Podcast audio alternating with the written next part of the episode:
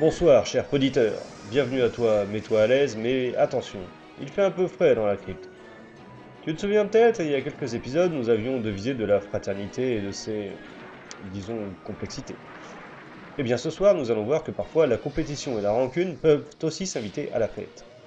Un brillant médecin, le docteur Martin Fairbanks, incarné par Bob Bridges, acteur de renom qui est lui-même issu d'une sacrée famille entre son père Lloyd, connu pour son rôle de président dans les hilarants Hotshot, ou encore son frangin Jeff, The Big Lebowski himself.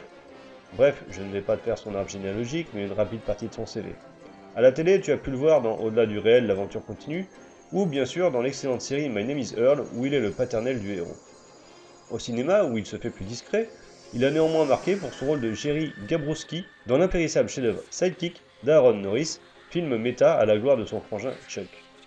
Décidément, ce soir, tout est affaire de famille. Le dit brillant médecin a vu sa prometteuse carrière brisée suite à une blague maladroite de son frère, Carl Fairbanks, interprété quant à lui par Tony Goldwyn. Celui qui s'était rendu célèbre l'année précédente dans le rôle du pourri jusqu'à l'os, Karl Brunner dans le mièvre mais non moins fameux Ghost. Mais avant d'en arriver là, il a écumé les séries télé et s'est même fait dérouiller par le Golgoth de Crystal Lake, Jason Voorhees. Dernièrement, il a été le président Grant dans la série Scandal. Maintenant, Martin travaille dans l'ombre. Son frère Karl finançant ses recherches plus ou moins saugrenues. Un soir, il fait tester sa découverte à son frère venu lui annoncer la fin du dit financement. Et le résultat des dites recherches est plutôt intéressant. Le cerveau de la victime continue à vivre après sa mort clinique. Et c'est le début du calvaire pour ce pauvre Karl. Attends, c'est une blague? Mais c'en était une, bien sûr. Tiens, je te présente ma petite amie. Salut Marty, ravi de te connaître. Mais je croyais que t'avais oublié.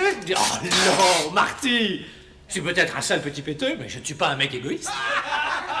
Hé, Marty Billy Oh. Mais, mais Billy Non, non, c'est pas toi. Reste pas là comme une andouille, viens t'amuser.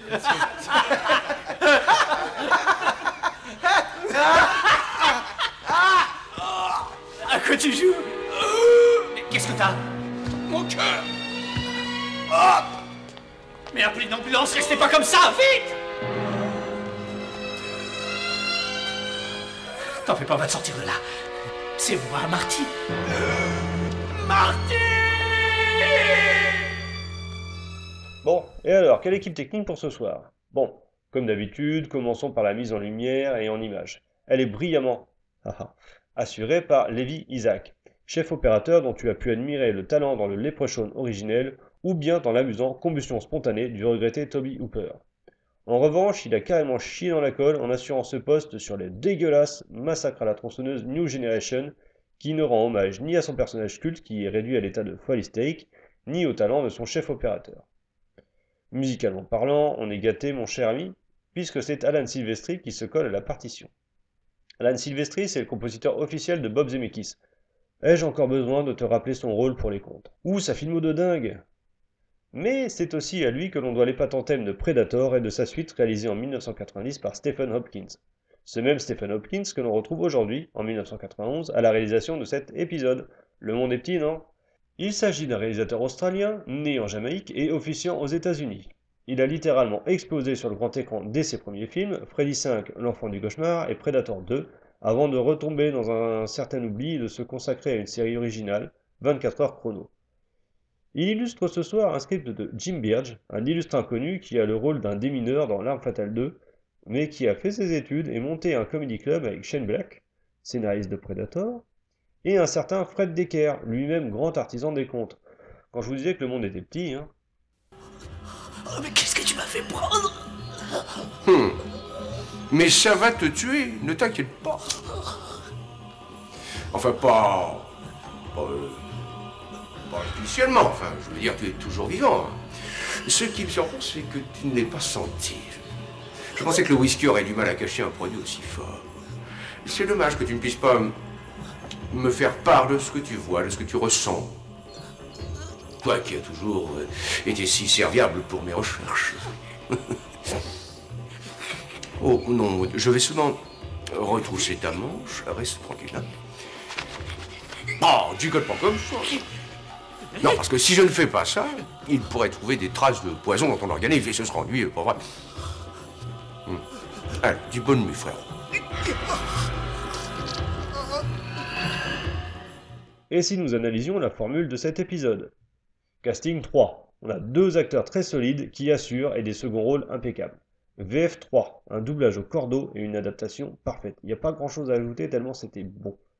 Scénario 3. Eh bien on a un scénario malin et affreusement cruel mené tambour battant. Humour 3. Un épisode très porté sur l'humour noir et au SFX très carré. Ambiance 3. Gris et froid comme un hôpital, mais aussi extrêmement claustrophobique et très angoissant. Réalisation 2. Alors on est à presque la perfection, c'est très soigné, très rythmé. Mais il y a une putain de perche dans le champ à 5 minutes 10 et c'est une putain d'erreur de débutant à la con. Sérieusement. Bonus 2. Bah, je vais pas te mentir, cher auditeur, j'ai adoré cet épisode et je ne vais pas bouder mon plaisir. Ce qui nous fait un total de 19 sur 20. Alors, c'est marrant parce que j'étais pas chaud à l'idée de revoir cet épisode. Euh, Je m'en souviens, je l'ai dans mon coffret DVD hein, quand même. Et pourtant, je l'ai adoré. Alors, probablement à cause des trois précédents qui n'étaient pas exceptionnels, mais qu'importe. Le résultat est là et c'est le plus important. Sans cette perche dans le champ qui m'a fait sortir du, film, c'était un sans faute.